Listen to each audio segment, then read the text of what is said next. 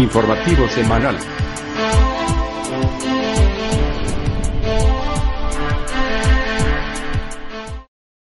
Bienvenidos al informativo de Magnífica TV, dedicado a ofrecer las noticias más relevantes de la Iglesia.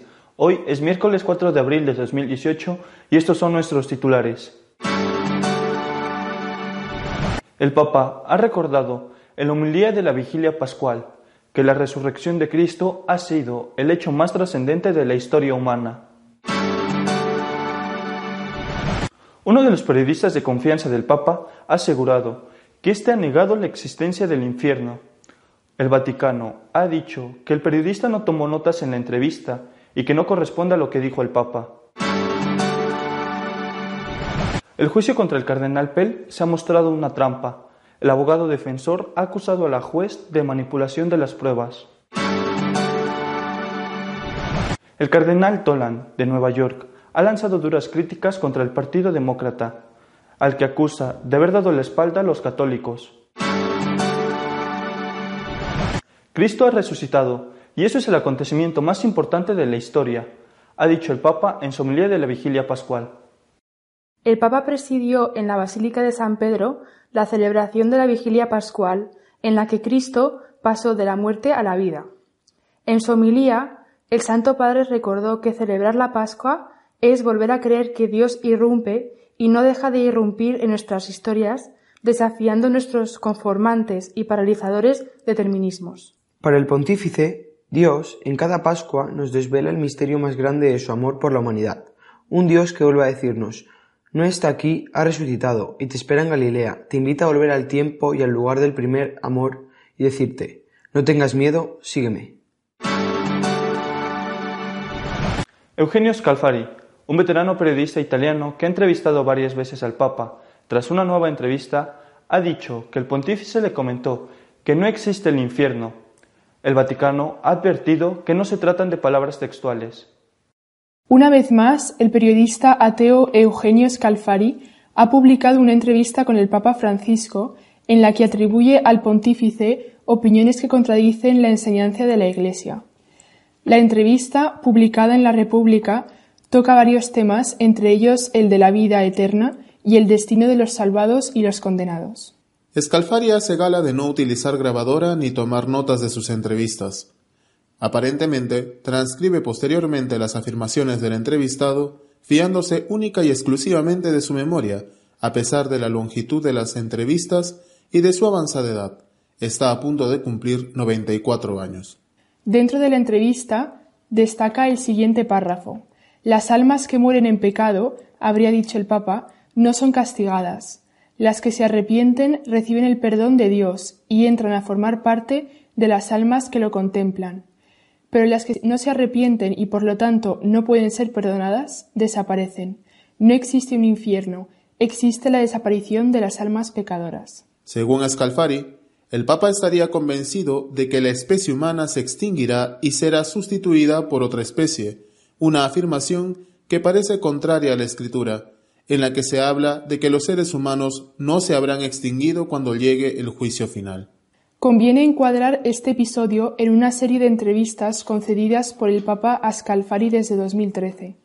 La primera entrevista, también muy polémica, fue publicada en la página web del Vaticano, después borrada, después publicada de nuevo y por fin borrada una vez más.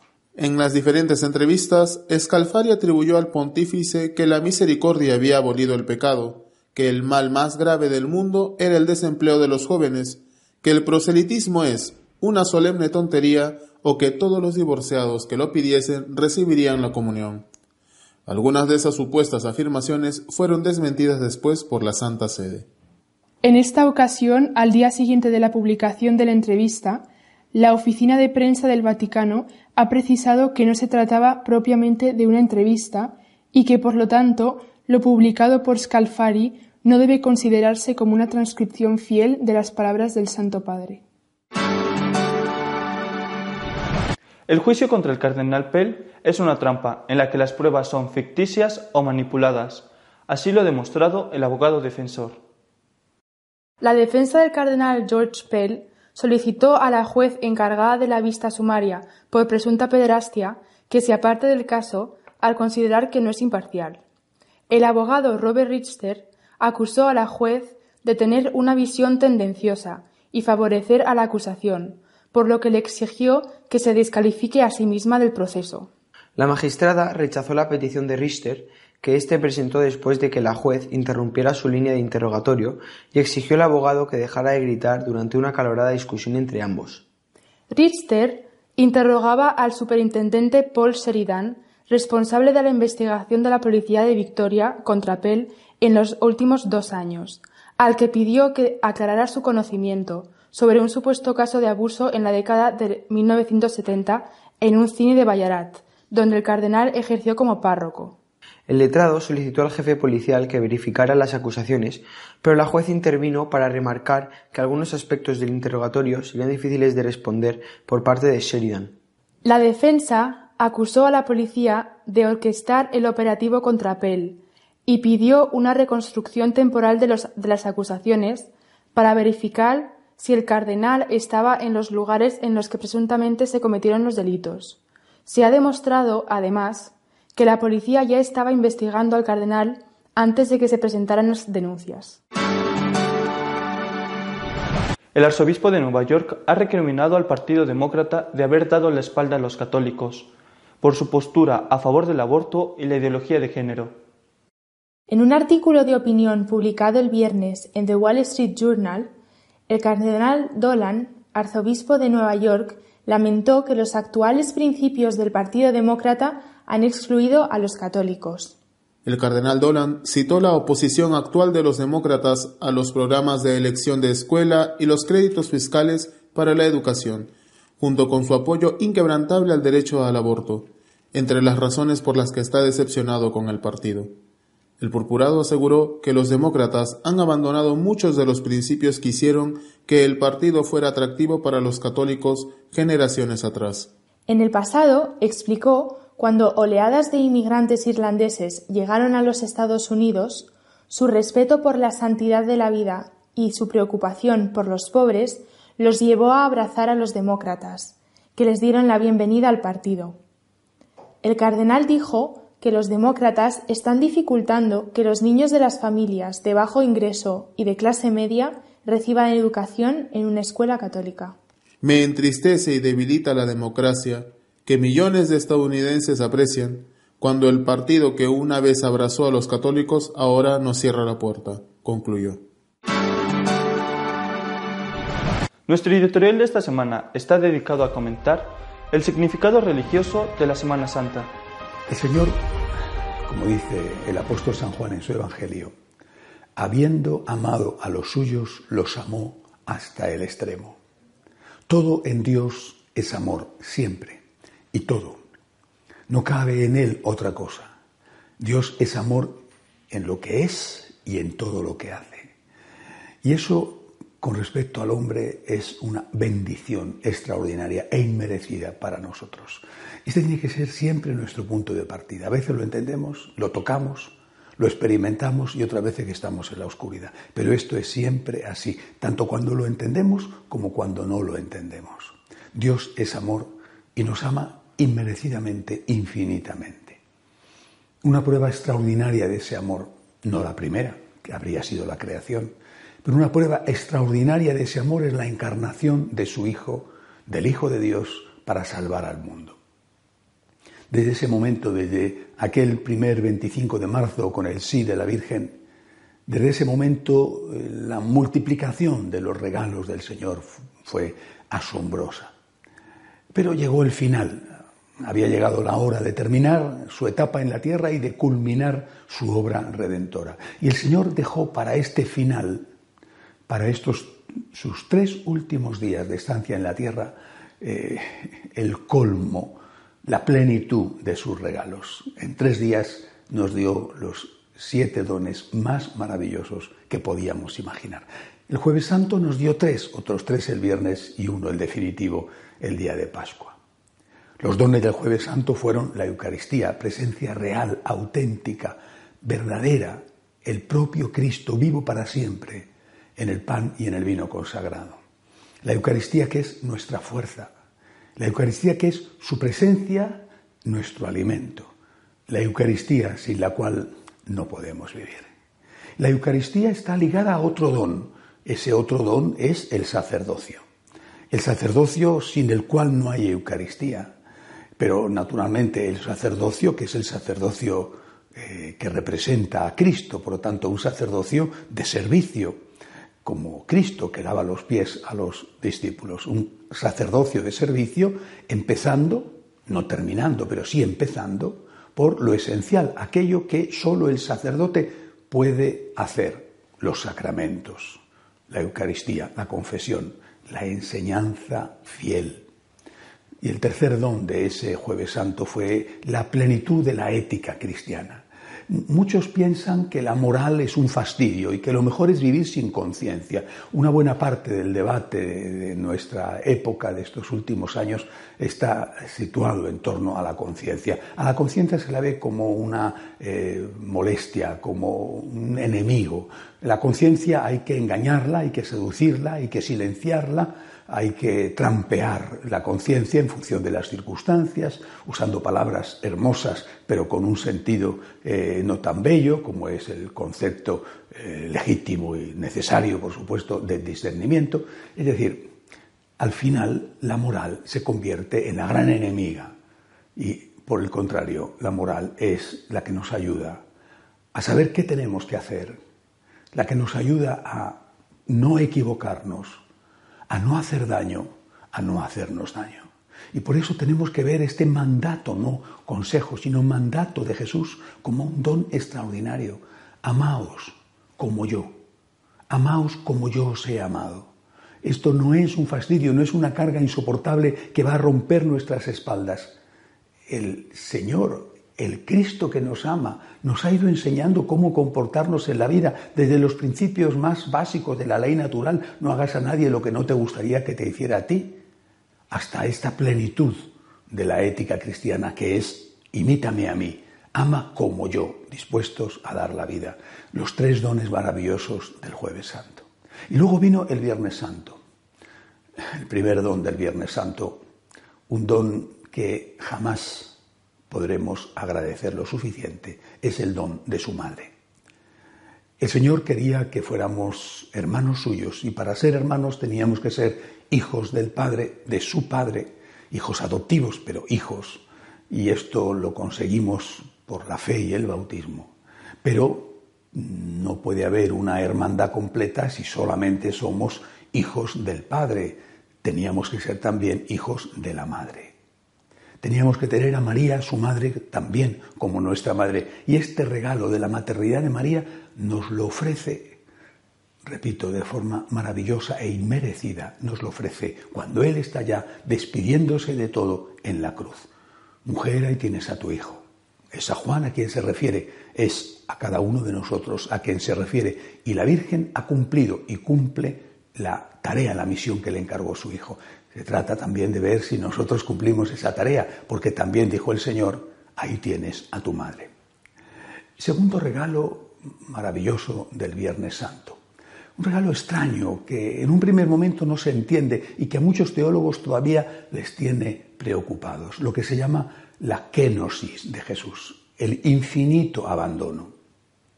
El misterio por el cual Jesús se siente abandonado del Padre. Dios se siente abandonado de Dios. Parece como si la unión entre las tres divinas personas se rompiera. Parece, digo. Y Cristo se siente, no digo que esté abandonado del Padre, digo que Él se experimenta así y lo expresa. Dios mío, ¿por qué me has abandonado? Es decir, el Señor nos abre, nos abre la puerta de su intimidad descorre el velo, rescorre la cortina que nos ocultaba su alma, su sagrado corazón, y nos hace ver qué grande era su dolor, nos hace ver qué profundo su abatimiento, qué soledad tan tremenda la que en ese momento cumbre estaba experimentando. ¿Por qué lo hace? ¿Por qué dice eso? Lo dice para que no tengamos miedo nosotros de decírselo también a Dios no le molesta a Dios porque no le pudo molestar que se lo dijera a su hijo. Dios mío, tenemos que decirle en esos momentos de tribulación, Dios mío, yo, yo no te entiendo. yo no sé por qué permites esto. Yo no sé por qué esta situación no acaba. ¿Por qué la tragedia que se vive, por ejemplo, en Venezuela? ¿Por qué no termina? ¿Por qué Dios permite que el tirano oprima a millones de personas? ¿Por qué tiene que estar la gente buscando comida en la basura? ¿Por qué tienen que morir los niños sin medicina? ¿O por qué la situación en Siria, la situación en Irak, en Centroáfrica? Eh, ¿Por qué? Porque, Señor, yo no lo entiendo. Y Jesús nos dice, soy como tú, no te avergüences, soy como tú, soy un hombre como tú que delante de la cruz, de la oscuridad, expresa sus dudas. No tengas miedo en hablar con el Padre, en decirle, no te entiendo, pero haz como yo, nos dice Jesús. Porque ahí es donde termina el segundo regalo del Viernes Santo, haz como yo. Después de expresar las dudas, dile, como yo he dicho, en tus manos encomiendo mi espíritu, es decir, me fío de ti. Este es el segundo maravilloso don. El Señor, repito, descorre el velo que tapa su corazón y nos lo muestra compungido, solitario, pero nos lo muestra también dispuesto a dar su fiat, su sí, su me fío, y eso es justamente lo que nosotros tenemos que hacer. El tercer don del Viernes Santo, la sangre derramada. La sangre derramada que es el perdón de nuestros pecados. Pero hay que tener cuidado con esto, porque la sangre está derramada por nosotros. Pero otra cosa distinta es si nosotros recibimos esa sangre, si nosotros recibimos la salvación de Cristo. Puede estar lloviendo y tú estás en un refugio, o con un buen impermeable o con un maravilloso paraguas, y aunque esté lloviendo y lloviendo mucho, no te cala una gota. Eh, es decir, la misericordia de Dios se derrama sobre nosotros a raudales, a cántaros, Llueve la misericordia de Dios sobre nosotros, pero si nosotros tenemos nuestro paraguas puesto, esa misericordia de Dios no nos llega, no nos impregna. ¿En qué consiste tener ese paraguas, ese impermeable? Consiste en no reconocer que somos pecadores. Algunos piensan que esto es ayudar a la gente y que hacer bien a la gente es decirle no has pecado, tu circunstancia eh, o, esto objetivamente no está mal o objetivamente está mal, pero subjetivamente no, tú no has cometido pecado debido a, tus circunstancias. E, esa persona no va a cambiar nunca, no puede cambiar nunca porque no tiene un motivo para cambiar, no es consciente de que está obrando mal y además no recibe esa misericordia de Dios que llega a aquel que dice, Señor, perdóname, soy un pecador. Tres dones maravillosos del Viernes Santo. Y luego vino la guinda del pastel, el último don, el, el culmen, la resurrección. ¿Y por qué ese es tan importante?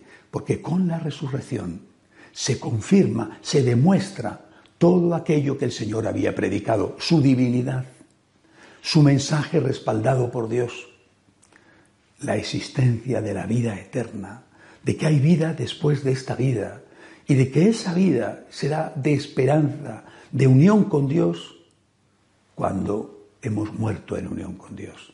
Pero seguirá habiendo vida eterna también para los que no han muerto en unión con Dios, pero en ese caso será una vida eterna de castigo porque ellos así lo eligieron. E, e, ese don extraordinario de la resurrección es lo que da sentido a todo lo anterior. Porque la esperanza, y es San Pablo quien lo dice en la carta a los romanos, la esperanza no defrauda. ¿Y por qué no defrauda? Porque aquello que hemos esperado, esos tres, esas tres promesas maravillosas de Cristo, estaré contigo cuando sufras, te perdonaré cada vez que pidas perdón, y mi sangre derramada te llevará al cielo si estás en gracia, esas tres promesas son promesas y se cumplen en la resurrección. Tres días siete dones. ¿Qué tenemos que hacer? Pues disfrutar de esos dones, disfrutarlos, aprovecharnos de ellos, que nos lo que están regalando, aprovecharnos del perdón que nos ofrecen, disfrutar y aprovecharnos de la Eucaristía, acogernos a la Virgen. Tenemos sobre todo que dar gracias. Dar gracias significa caer de rodillas delante de este Dios tan bueno y decirle, no me mueve mi Dios para quererte el cielo que me tienes prometido, ni me mueve el infierno tan temido para dejar por eso de ofenderte. Tú me mueves, Señor, muéveme el verte clavado en esa cruz y escarnecido. Y tenemos que decirle, Señor, no me tienes que dar porque te quiera. Porque aunque lo que espero no esperara, lo mismo que te quiero, quisiera. Gracias, Señor. Gracias por tu amor infinito que no merezco. Gracias porque tú eres mi Salvador. Hasta la semana que viene, si Dios quiere.